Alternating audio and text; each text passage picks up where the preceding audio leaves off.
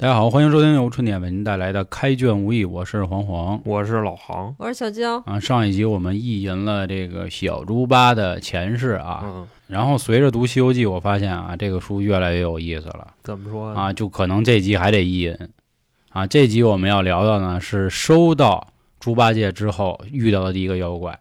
其实之前啊，很多节目已经有朋友开始问我了啊，说黄哥跳了几个，这块儿还是给您再稍微小解释一句啊，咱是按妖说的。嗯咱有些事儿呢，咱们会到时候遇到，咱们再给咱家补。比如说，咱们之前聊孙悟空，就是一开始跟这个唐僧在一块儿的时候，说不碰见六十六个山贼嘛？有的说法嘛，不是说佛家讲的这个六根要清净，说正好对应六个山贼。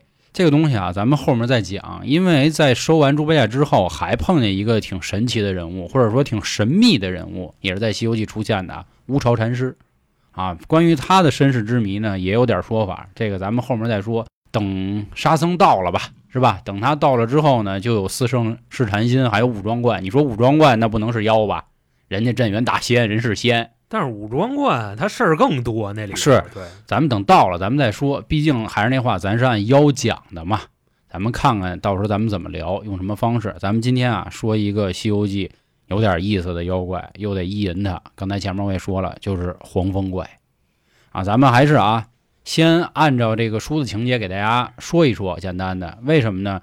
因为其实关于黄风怪啊，在八六版《西游记》中戏份不多，演的呢也没那么透彻，让大家可能就把这妖怪啊就给忽略了。反正就我看电视剧啊，印象最深的就是什么呀？黄风怪有一笸箩，你知道吧嗯？他那笸箩里边都是金粉儿，然后一刮风拿这个吹孙悟空眼，直接吹瞎了啊啊！然后他那粉儿还用不完，啊 啊就也不怎么那么大道，你知道吗？一生一世用不完。啊！一生一世花不完。十个亿，十个亿。咱们先说啊，从乌超禅师这块走了之后呢，哥四个啊，咱们还算这马啊，一起就在大街上神溜。走着走着呢，来到一片这个就算是小树林子吧。嗯后来找到一户人家，其实跟这户人家并没有发生什么怎么说呢，就是奇怪的事儿啊，就吃人点饭，啊，吃点饭儿。吃完之后呢，人就说一句说这山里可能是有妖怪，说各位长老得注意点儿。然后唐僧说哈，你你甭管大个什么嗯哥们儿没见过了我这俩，我那大徒弟 是不是我那啊二徒弟，啊现在已经不怂了。我那坐骑 啊，多威猛！我一人带仨妖，我怕谁啊？说那行，说长老去吧。哎，紧接着啊，还是先一边说着剧情，一边给大家告诉哪儿开始出问题了。走到另一片这个山谷或者小树林儿吧也好，这个地儿啊，突然呢起风了。嗯，起风这个时候呢，唐僧先出来说话了，说：“哟，兄弟们啊，徒儿们，徒儿们啊，这个风怎么有点邪乎？是不是有妖精了？”嚯，自己都啊能品着了。是孙悟空这时候抓了一下那风，就糗了一下。啊，一然后一闻闻，嗯，有味儿，说师傅啊，这风是不太对，但是不是虎风。他说这个虎就老虎的虎，哎，这其实疑点已经出来了。他怎么知道是不是虎风呢？什么叫虎风呢？这块儿我们可以认为啊，是不是说这个山里的妖怪吧是一个虎精？所以他说师傅这不是虎风啊。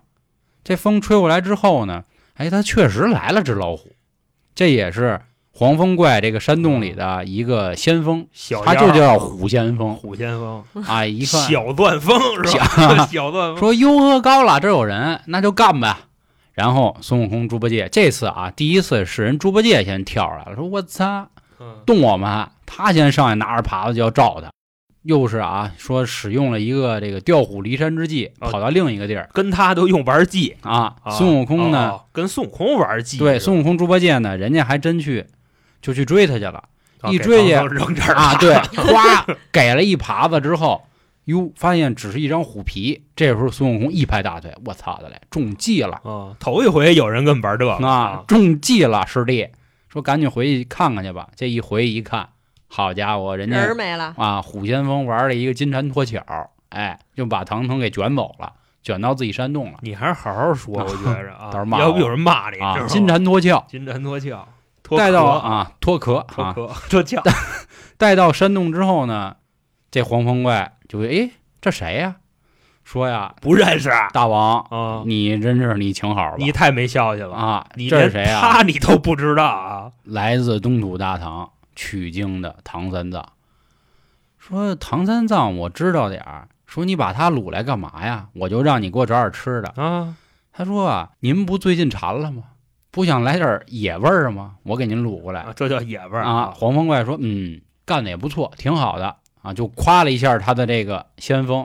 这唐僧倒是没啥的，是吧？说他有俩徒弟，好像挺牛逼的，尤其是有一个号称是大闹天宫的齐天大王齐天大圣啊，啊，齐天大圣弼马温。嗯说这孙子可厉害，我干不过。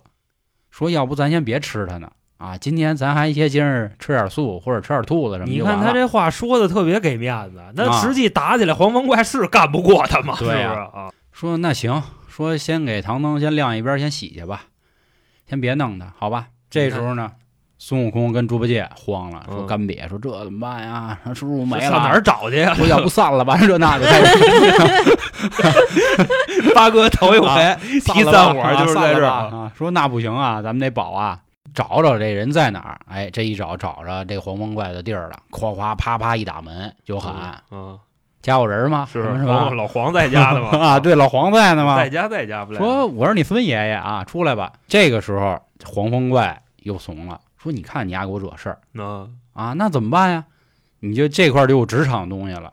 虎先锋就说：“是是是，我出有干的就一泡稀啊啊，我出有干的，这不就完了？”其实我觉得他说这话的时候，他已经心虚了，因为祸是他闯的，必须得他他去打头阵，而且他还说了，说咱身上这么多兄弟，当然这个兄弟是妖怪啊，说我带上五十精兵、五十精妖，我他妈平了丫呢，就出去了，就跟孙悟空要干，那肯定这都不用说，绝对干不过。拍死之后呢，继续啪啪打门，说黄风怪，你丫给我出来啊！你把师傅给我还回来。黄风怪这个时候说了一什么话呢？说大哥啊，是我小子干的不对啊，我就没想整这事儿，没想抓你。其实他刚才可不是那么说的，他只是怕他，那就打呗。但是这个书里的描述已经说了啊，这个黄风怪的实力是和二郎神是一样的。咱们前面聊过，二郎神打孙悟空那可是吧，是他追了孙悟空半天呢，对啊最后啊，俩人打了三十多个回合，不分胜负。这时候孙悟空就使大招了，就是孙悟空最爱用的大招是什么？就是说白了，多变几个自己就吹毛啊，吹毛，吹毛。啊，这一吹，黄风怪烦了，说大哥他妈玩不起，啪一吹风，奔着孙悟空，哎，这脸眼睛哗就去了。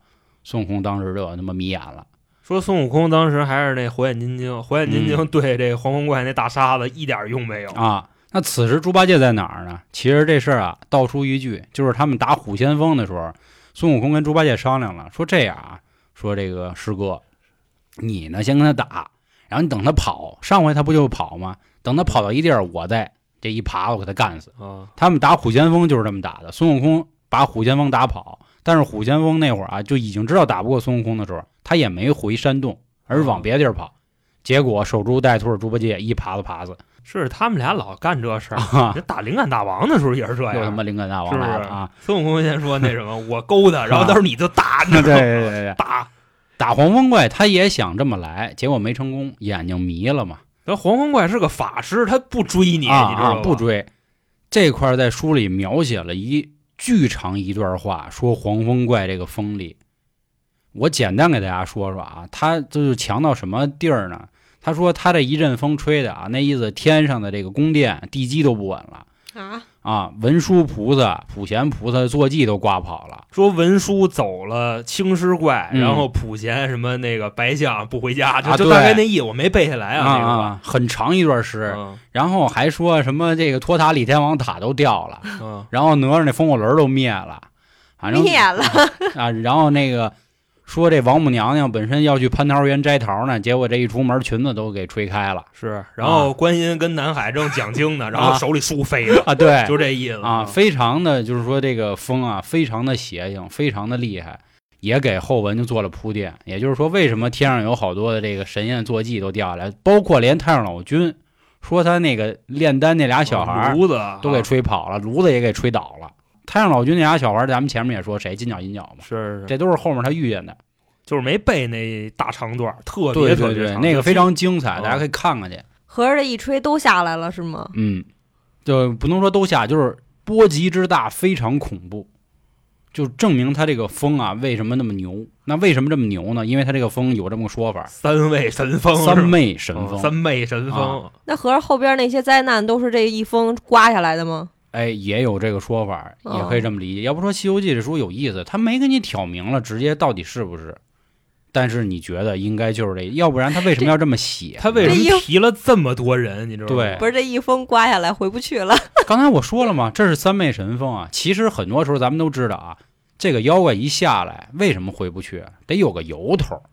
我不能说走了，然后我再给他拎回来，这好像显着我不是我被风刮下来的，就我被风吹出去了，然后我得往回走，呀。他没说是刮走的，他只是说走了就谁谁谁趁乱下哎凡了。跑了，哦是这样。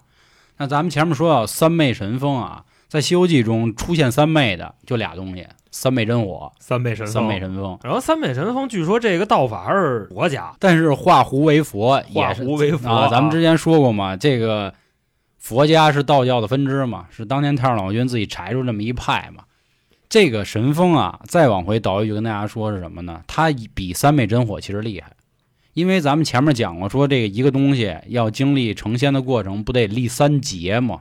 三劫第一劫是雷劫，先雷劈你王八蛋的。啊，啊，这个在郭德纲老师的这个单口里啊啊，这些都有。但是雷啊，它一劈，相当于是打你外伤。再过五百年呢，是火劫。这火劫是不仅烧你皮外，还烧你这个体内，啊，这个心肝脾肺的，等于那意思说你就上火了烤鸡心了啊，对，烤鸡心了，腾你。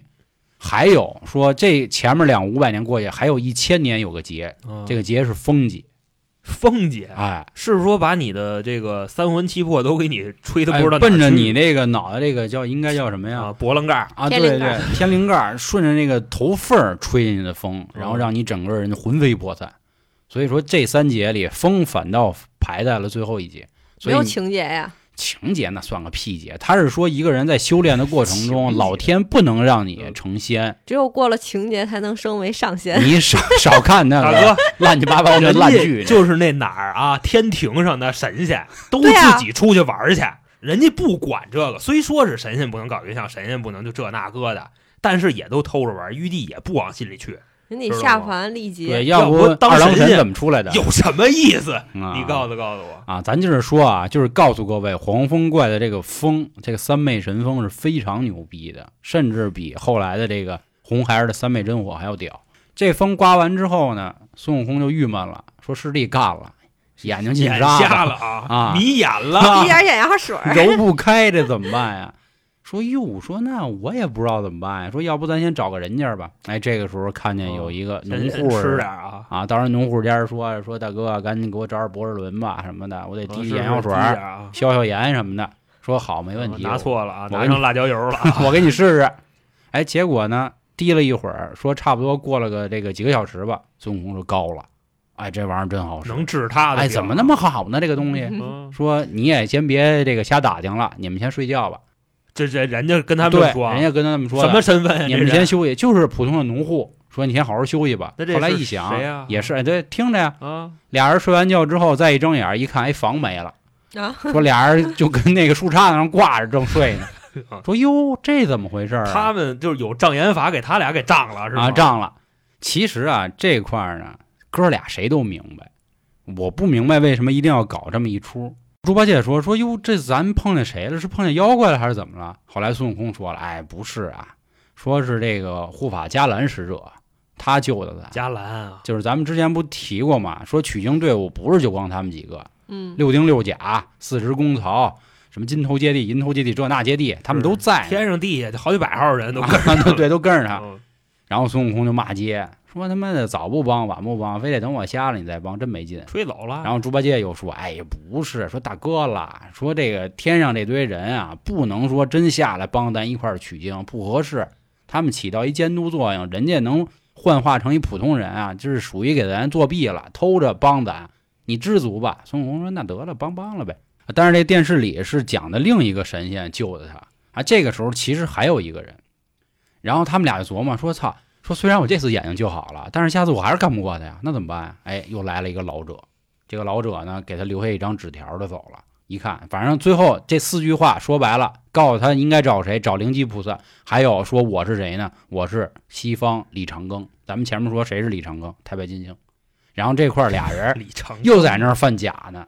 说猪八戒就问啊，就问这个孙悟空，哎，大哥，这个李长庚是谁呀、然后孙悟空说太白金星啊，你说他能不知道吗？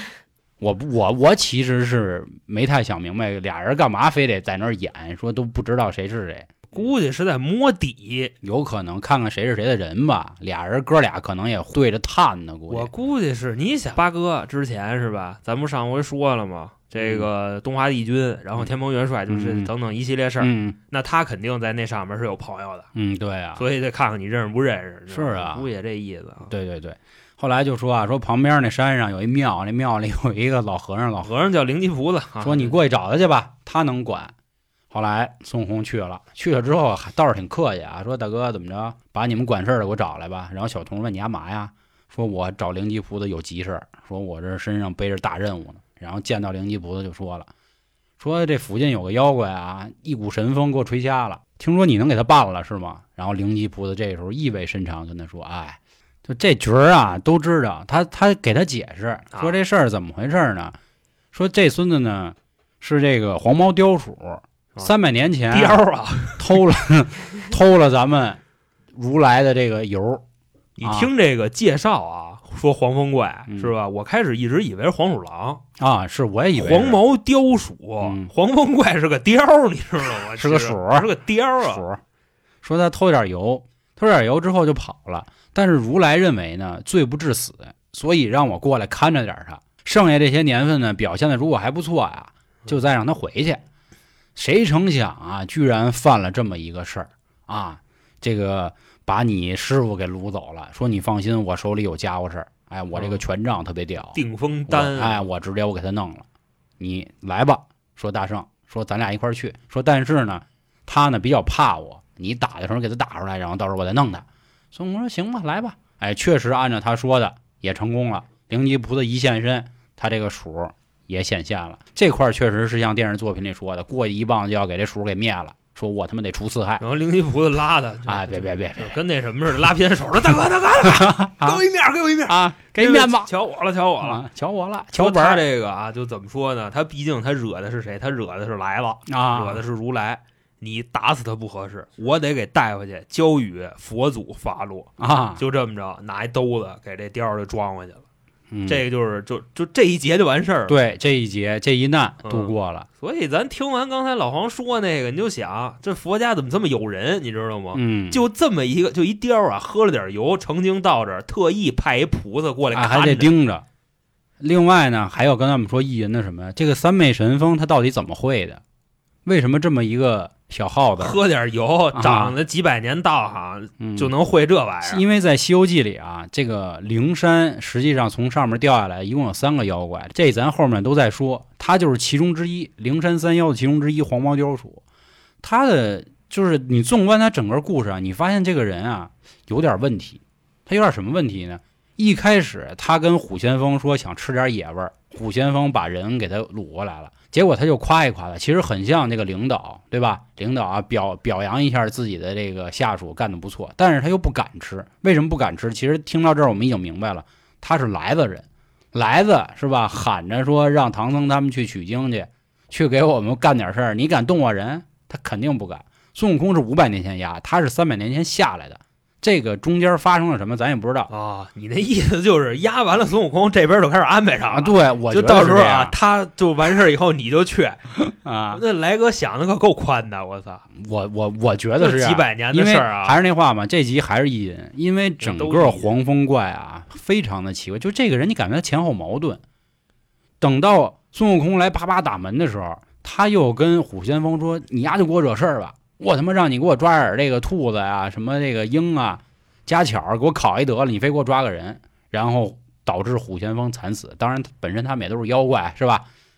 最后呢，他跟孙悟空其实他也不怕他，他这个能力是可以干倒孙悟空的，他也还手下留情。他实力是基本上，咱别用法宝的情况下，啊，黄风怪那个就不用动什么东西吧，嗯。就就伸手就来是吧？啊，那是他的法术，嗯，那孙悟空也没辙，呢这不就走形式吗？我就是这么觉得。我但为什么要走这个？我觉得是不是为了在回去啊，在等对在等这么一个契机？对，你看啊，我因为之前在大老板手底下干活儿惹啊祸了，大老板给我轰下来了，我可能是知道点什么大老板的事儿，或者是大或者说啊大老板当年交给我的三昧神风啊，再或者说你给这大老板客户撬了，然后等啊大老板发现了，你又给送回来了，啊，然后就借机缓和一下关系。哎，对，缓和一下关系，啊让这灵吉菩萨给我带过去，装什么孙子呀？甚至没准这股子风就是借着唐僧来吹的，要不怎么吹走了这这个文殊菩萨、普贤菩萨这那的？因为我觉得他这个风啊，按理说啊，这天上分成好多重天，这个普通人也飞不到天上。所以本期的妖怪啊，我们做一个更大胆的胡猜假设啊，嗯还是看过《海贼王》的朋友知道啊，《海贼王》有一个特别恐怖的，怎么说呀？就是谜，它讲究一个叫空白的一百年，说这一百年到底发生了什么事儿不知道，所以大家要去找寻这样的真相。我觉得到《西游记》也一样，灵山三妖分别都是在三百年前，甭管是偷喝了灯油、偷吃了蜡烛，因为是有一个白毛鼠，还有个金毛鼠，还有个蝎子精嘛，所以我觉得是不是三百年前如来啊在讲经的时候讲了点什么不该讲的？啊，然后呢？然后呢，闹了点什么事儿，当时整个宴会上就打起来了。宴会不合适，就是这个课上就打起来了上着课打起来了。啊，就可能像弯弯那边就是，比如开会不也对着他们不是他们就这玩意儿，啊就这点儿就是仙物啊，嗯有灵性的小动物，嗯，他们都这么有思想吗？如来说话不听着，就还得反驳，然后我叭叭叭掐起来了。我觉得啊，我觉得有可能是什么，比如如来正讲经呢，燃灯、弥勒弥观音勒啊，他们几个，哎，大哥，你这句话说的不对。然后他们这人在上面打，因为每次说如来讲经的时候呢，底下就是确实众生百态都可以来听，我都欢迎你们。啊，然后他们一打一撕不起来，这些小鼠趁机，我操，赶紧吃点，对吧？毕竟这个在西游的世界里啊，任何沾着佛家呀或者道家的东西，哪怕你摸摸，你都能是吧？就是增加几百年的道行。所以我觉得是不是这样？他还有一个嗯隐喻，你知道吗？其实这个就是吴承恩他可能想要表达的一件事说怎么回事呢？就为什么这些东西啊，他偷吃佛家灯油，他就能这么牛逼？说那时候灯油贵，蜡也贵，嗯，他估计是想借这机会，然后反讽一下，就是说啊这玩意儿在老百姓当中的一地位。因为那时候皇上不是老出去走花灯去吗？嗯你嗯说什么元宵夜闹东京什么的，这不都是灯吗？嗯，说的是这个意思，我觉得。哦，所以说这些东西它牛逼，然后这小妖精晚上吃这玩意儿它就成仙，就那嗯意思，讽刺当朝的但是他们这灵山三妖都是在三百年前下来的，啊，为什么都在这个时间呢？安排的。所以我觉得那天可能确实发生点什么事儿，你甭管是打起来了还是安排的，这个时间点我没太想明白，所以不知道各位是怎么就看待这个事儿。先说黄风怪这个事儿啊，刚才咱都说了，就黄风怪那首诗啊，就什么什么什么天地动是吧？什么是吹的鲁班什么的没有齿，基本上这个有头有脸的神仙都给提到了。你嗯像西王母都出来了，我估计啊，他可能是想借着这个那意思宣布我们要他妈混了。就就那意思吧，你知道吧？我们要抢地盘了。就黄风怪这一吹，估计跟这有关系，因为你想，他毕竟是《西游记》以后收了猪八戒他们遇上的第一个，就必须这动静得大。各位怎么去想这个事儿吧？因为毕竟这个整个书里啊，对于黄风怪描写并不多，光那篇诗就占了半篇儿了。所以各位还有什么想法？认为三百年前到底发生什么的，也欢迎各位在评论区咱们讨论起来，嗯好吧？那关于今天黄风怪的故事，暂时就到这里，感谢各位的收听，拜拜。拜拜。